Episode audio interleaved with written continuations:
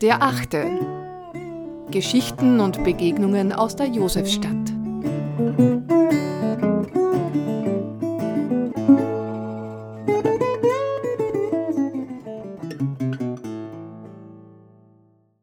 Ich noch was zum 8. Bezirk sagen? Das ist sehr schön, dass Sie das sagen. Das habe hab ich nämlich übersehen.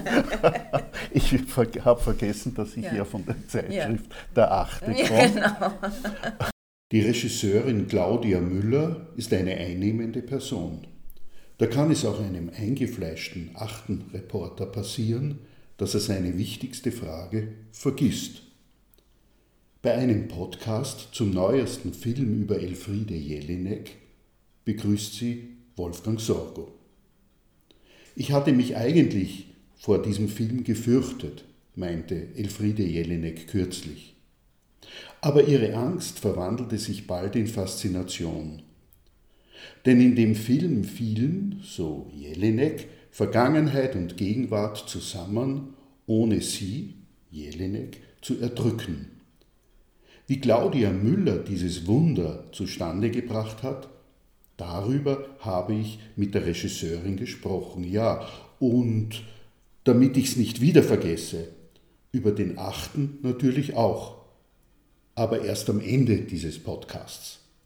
Meine Frage ist jetzt, nach welchen Ordnungsstrukturen sind Sie bei der Montage des Films vorgegangen, beziehungsweise welche Ordnungsstrukturen haben sich dabei herausgebildet? Oh, das ist eine sehr schwierige Frage. Die Ordnungsstrukturen, die, die, der dramaturgische Aufbau, der hat sich natürlich nach und nach ergeben. Ich wusste von vornherein, was ich machen wollte. Ich wusste, dass ich, eine Art, dass ich eher einen Werkfilm machen will, dass ich nicht zu sehr auf die Biografie eingehen will, dass ich nur Informationen geben möchte in diesem Film, die wichtig für das Verständnis sind, damit man die, die Werke verstehen kann. Aber dann wollte ich eigentlich auch ein Stück über Elfriede Jelineks äh, Werkbiografie ein Stück österreichische Nachkriegsgeschichte erzählen. Und ähm, das war das Anliegen. Und wie ich das strukturiert habe, das ist ganz schwer zu sagen. Ich hatte natürlich auf der einen Seite die, ein Riesenarchiv, ein Riesenfundus an ganz vielen Interviews, die sie gegeben hat, von den 70er Jahren angefangen bis äh, zum Jahr 2004. Ähm, dann hatte ich ähm, schon mit der Archivarin vom ORF und mit meiner wunderbaren Produktionsleiterin Hanne Lassel, den hatte ich eine riesige Liste gegeben mit äh, Bildmaterial, was ich gerne haben wollte für den Film. Und dann wollte ich aber auch eine visuelle Ebene in den Film bringen, ähm, indem ich die ähm, indem ich in die Landschaft gegangen bin. Also ich wollte nie illustrieren. Mir war das ganz wichtig, dass das jetzt kein Film wird, in dem illustriert wird, was man sowieso in den Texten hört, sondern ich wollte, dass die, die Sprache sich entfalten kann und dass die Bilder sozusagen eine Emotion spiegeln, ein, vielleicht auch was Bedrängendes oder so, also dass die, dass die emotional sind, aber auf eine Art auch wie eine Projektionsfläche sind um die, für die Texte von Elfriede Jelinek. Könnte man sagen, dass Sie auch intuitiv gearbeitet haben oder wenn man das vergleicht, vielleicht wie man eine Zwiebel schält, dass man sozusagen immer eine Schicht abträgt und so ja. mehr zum Kern kommt? Ja, ich habe natürlich sehr intuitiv auch mit meiner Editorin gearbeitet, aber das ging nur, weil wir beide, also besonders ich natürlich dann einen riesigen, das ist, als wenn man sich ganz viel erstmal Material aneignet äh, und das alles im Kopf hat und dann anfängt mit dem Schnitt und dann wird es intuitiv, dass man dann sagt, ah, das passt dazu, das passt man, das machen wir lieber dahin. Und dann steht sozusagen der Fluss des Films im Mittelpunkt. Dann ist die Dramaturgie ist wichtig, wie erzähle ich es, was, was hat das für eine Struktur, wie führe ich das ein und wann baue ich das auf, wann kommen die Texte rein und wie schleiche ich mich sozusagen immer mehr in das Werk. Und das ist sehr, ähm, sehr intuitiv, also auch durch die große Kunst meiner Editorin, Mechthild Barth, also das haben wir wirklich zusammengearbeitet, immer wieder dran gefeilt und so. Und das ist dann Intuition, also dass, dass der Sog sozusagen entsteht und dass man die Zuschauerinnen und Zuschauer mitnimmt. Das ist dann sozusagen der künstlerische Teil. Ja, genau. Äh, inwiefern sind Sie bei Ihrer Arbeit äh, mit der Elfriede Jelinek in Verbindung gestanden? Gab es da während Ihrer Arbeit einen Austausch und wenn ja, welchen? Also es gab von Anfang an einen Austausch. Ich habe ihr geschrieben, dass ich äh, die Absicht habe, also ganz normal habe ich erstmal angefragt über den Verlag und ich hatte zwar ihren Kontakt, weil ich ja einen Film gemacht habe über Valley Export und da hat sie mir auch einen ganz schönen Text gelesen für diesen Film und deshalb hatte ich schon Kontakt zu ihr, aber ich bin über den, ihren Verlag gegangen, über Rowold und habe gesagt, ich möchte einen Werkfilm über sie machen. Ich möchte kein sozusagen privates oder keine äh, konventionelle Biografie machen, sondern ich möchte einen Werkfilm machen und dem hat sie zugestimmt. Und dann habe ich sie gefragt, ob ich ihr Fragen stellen darf, inhaltliche. Und das habe ich auch gemacht und dann hat sich ein sehr schöner Kontakt ergeben während der Arbeit. Und wir haben, ich konnte ihr immer Fragen stellen, wenn irgendwas nicht klar war, wo war was und wann war, warst du wo. Und das war ganz schön. Und sie hat dann später ja auch den Rohschnitt gesehen, als der Film fertig, also fast fertig war und da haben sich noch offene Fragen ergeben. Und die ähm, hat sie mir dann noch beantwortet in einem Interview, was ich gemacht habe. Und ich habe dieses Interview aber nicht sozusagen ausgestellt. Ich habe das jetzt nicht als Sensation verkauft für diesen Film, sondern ich habe das in den Film eingewoben. Ich wollte eben nicht dieses, dieses, ja, dass die Leute sagen, ah, jetzt haben wir jetzt, das ist jetzt die Sensation, sondern die Sensation ist einfach diese künstlerische Arbeit, diese, diese Künstlerin neu zu entdecken. Das ist die Sensation für mich und das sollte sie sein für diesen Film. Äh, bei meiner Erarbeitung des Artikels, das ist sozusagen ganz im Kleinen, das, was Sie gemacht haben, hat sich so eine gewisse Art von Sog hergestellt, sozusagen äh, so ein Elfriede Jelinek-Sog in ihre Geschichten rein und mir ist eingefallen, so der Begriff Jelinek nimmt einen an die Leine. Äh, wie ist es Ihnen dann ähnlich ergangen, dass Sie so das Gefühl gehabt haben, Sie werden da jetzt reingeführt in etwas, was letztendlich nicht so leicht ergründlich ist? Naja, am Anfang schon, wenn man sich mit den äh, Texten auseinandersetzt. Also mit der Leine, das ist natürlich ganz schön, aber ich habe sie ja von der Leine gelassen. Und dafür musste ich mir erstmal ein Fundus an ganz viel Material und Wissen erarbeiten. Und das ist mir aber ja nicht schwer gefallen. Das war eigentlich schön, in diese, diese Welt dieser Sprache einzutauchen. Und irgendwann spürt man diesen Duktus, weil die Sprache von Elfriede Jelinek ist Musik. Also man darf nicht vergessen, sie ist ja eine ausgebildete Musikerin. Sie ist äh, Organistin mit Diplom und sie wurde ja, wie alle wissen, von ihrer Mutter auch sozusagen, die, die wollte ein Wunderkind heranziehen. Und, ähm, und diese, was geblieben ist in der Sprache, ist die Musikalität. Und wenn man sich darauf einlässt, dann, dann läuft die Sprache von alleine. Dann, dann kommt man in so einen Sog und dieser Sog ist in den Texten schon drin.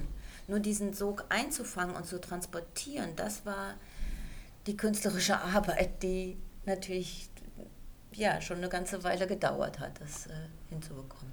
Haben Sie sich leicht oder wie haben Sie sich von diesem Sog befreien können? Ich bin gar nicht befreit von diesem Sog. Also im Gegenteil, es fällt mir, ist mir ganz schwer gefallen. Ich habe ja zwischendurch zwei andere Projekte gemacht. Also es ist ja, ich habe diesen Film in einem Zeitraum von etwa drei Jahren gemacht und habe zwischendurch eine Serie in den USA gedreht über Kunst. Ich mach, beschäftige mich ja sehr viel mit bildender Kunst und ich habe ein Porträt gemacht über eine verstorbene Schweizer Künstlerin, über Heidi Bucher. Und es ist mir ganz schwer gefallen, da erstmal zu switchen, aber auch jetzt wieder, also ähm, mich neuen Themen zu widmen. Das mache ich natürlich. Ich habe auch wieder neue Konzepte geschrieben, aber ähm, dieser, dieser Sog bleibt einfach eigentlich. Und es bleibt natürlich eine schöne Freundschaft, also das kann ich schon sagen. Also es ist dadurch, durch diese Auseinandersetzung ist natürlich auch eine Nähe entstanden und ich, ich schätze sie auch als Elfriede Jelinek, auch als Mensch wahnsinnig. So. Wenn man Elfriede Jelinek mhm. sozusagen psychologisch ergründen will, dann ist man vermutlich auf dem Holzweg. Absolut. Das wollte ich nie. Also es wird ja ganz oft gemacht oder es wurde oft gemacht. Das ist eben der Trugschluss, dass sie hat manchmal selber die Fährten gelegt in der Klavierspielerin. Da hat sie immer gesagt, das ist mein biografischstes Buch. Aber es ist nicht. Es ist natürlich inspiriert von einer Biografie. Aber wer denkt, dass er Elfriede Jelinek psychologisieren kann, der ist absolut auf dem Holzweg, wie Sie sagen. Weil das, ähm, das lässt sich nicht eins zu eins. Also eine künstlerische Arbeit ist immer wie, das hat Rambaud schon gesagt, das Ich in der Literatur ist nicht ich. Und das, da muss man auch, also das ist das, das Erste, was man sozusagen immer äh, bedenken sollte. Das ist die Fährte, auf die sie uns führt und das wäre alles so leicht zu erklären, ist es aber nicht. Und es ist auch eigentlich schön, wenn man nicht immer alles so leicht erklären kann. Und gerade das Psychologische, ich habe versucht, es so weitgehend wegzulassen. Nicht, nicht ganz, sondern ich habe sozusagen so ein paar Fundamente gelegt. Also ich habe mich gar nicht so doll auf die Mutter fixiert konzentriert, weil das immer wieder gemacht wurde. Das habe ich auch in den Interviews, die ich mir angeschaut habe, gesehen, dass es immer darum ging, die Mutter hat sie unter Druck gesetzt und dann hat sie geschrieben und sie hat aber immer ist Angst besetzt und was weiß ich. Das sind alles so diese Klischees. Ich habe mich auch auf den Vater konzentriert, weil ich auch diese schönen Texte hatte aus, äh, aus dem Sportstück und das hat, der hatte eben auch eine große Bedeutung in ihrem Leben. Aber wie gesagt, die Biografie ist nicht immer das Eins zu eins zu lesen. Das ist ganz wichtig, finde ich. Manchmal hatte ich das Gefühl, die Elfriede Jelinek lockt einen in so ein Labyrinth, äh, aus dem man dann schwer herausfindet. Ist es Ihnen ähnlich ergangen? Ja, also Labyrinth würde ich nicht sagen. Also ich, haben sich mir Welten eröffnet. Also ich habe immer schon irgendwie eine, eine, große Zuneigung gehabt. Also ich habe immer diese Radikal, äh, Radikalität in der Kunst in, von österreichischen Künstlerinnen und Künstlern bewundert. Also auch Wally Export oder Thomas Bernhard oder so. Und dieses, dieses Radikale, das, das habe ich auch bei, bei Elfriede Jelinek. Das ist gar nicht mal radikal, sondern es ist direkt. Es ist eigentlich die Wahrheit. Es ist die absolute Offenheit. Und es ist ein Spiel mit der Sprache, weil sie geht ja mit der Sprache ähm, so um, indem sie wahnsinnig viele Zitate auch in ihre Texte einbaut, die sie immer, wie sie sagt, wie Ostereier versteckt. Da schreibt sie ganz oft drunter, na, wo habe ich meine Ostereier wieder versteckt?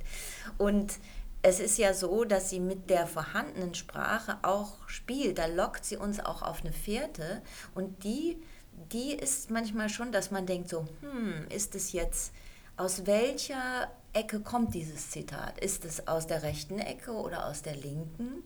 Wo liegt die Wahrheit und wo positioniere ich mich selber? Und das, das ist wirklich eine, eine künstlerische Arbeit, was man ganz oft in der bildenden Kunst findet, ähm, dass man das oft nicht einordnen kann. Also wo stehe ich selber, wo kommt dieses Zitat her und, ähm, und wie ordne ich mich da ein, dass man das immer wieder in Frage stellt. Und das macht sie in ihren Texten auch. Sie haben das vorher angedeutet. angedeutet. Sie haben die Elfriede Jelinek von der Leine gelassen, ist das richtig? Naja, die Sprache habe ich von alleine gelassen. Sie, können Sie das näher erläutern, bitte? Naja, ich habe der Sprache, was ich vorhin schon gesagt habe, ich habe der Sprache sozusagen einen Freiraum eröffnet, indem ich die meine wunderbare Kamerafrau Christine A. Meyer diese Bilder komponiert hat und wir gemeinsam in die Steiermark gefahren sind und wir Motive gesucht haben, die sozusagen wie Projektionsflächen für ihre Texte wirken. Und in dem Moment, wo diese Texte auf die Landschaft stoßen und ich in meine eigene Vorstellung einsetzen kann, äh, um mich auf, diese, auf den Sprachfluss einzulassen, in dem Moment lasse ich die Sprache von der Leine. Also so ist es gemeint. Ich habe das äh, bezogen äh, sozusagen auf die Entwicklungsgeschichte der Elfriede Jelinek, dass sie ah. sozusagen, sie war zu, zunächst an der Leine ihrer Mutter, dann hat sie sich an die Leine der Sprache begeben, weil sie schildert das einmal, dass sie hinter der Sprache herläuft, ja. wie an der Leine. Ja, Und dann ja. äh, habe ich sozusagen dieses, dieses Wort mhm. so verstanden, mhm. dass der letzte Entwicklungsschritt der ist, dass sie auch mhm die Leine aufgibt, mhm. nämlich zur Sprache. Mhm. Und ich habe dann den Schluss oder habe mich sozusagen um einen mhm. Schluss gedrückt und habe mhm. gesagt, Ihr Film präsentiert das, wie das geschieht. Sie mhm. haben es aber jetzt ohnehin gesagt. Mhm. Das heißt, ich verstehe ich das richtig, dass die Konfrontation der Sprache mit den Bildern äh, die, die Sprache befreit. Ja, so ist es gemeint. Ganz schöne Frage. Soll ich noch was zum 8. Bezirk sagen? Ah, das ist sehr schön, dass mhm. Sie das sagen. Das habe ich nämlich übersehen. ich habe vergessen, dass ich ja. ja von der Zeitschrift ja. der Achte komme. Ja, genau. Und äh, da gibt es ja sehr schöne Bilder von Ihnen, nämlich wie Sie die um die Kurve fahren bei der Laudongasse und dann runter und die Kamera ist immer nach oben gerichtet. Mhm. Äh, auch von der Kirche. Mhm.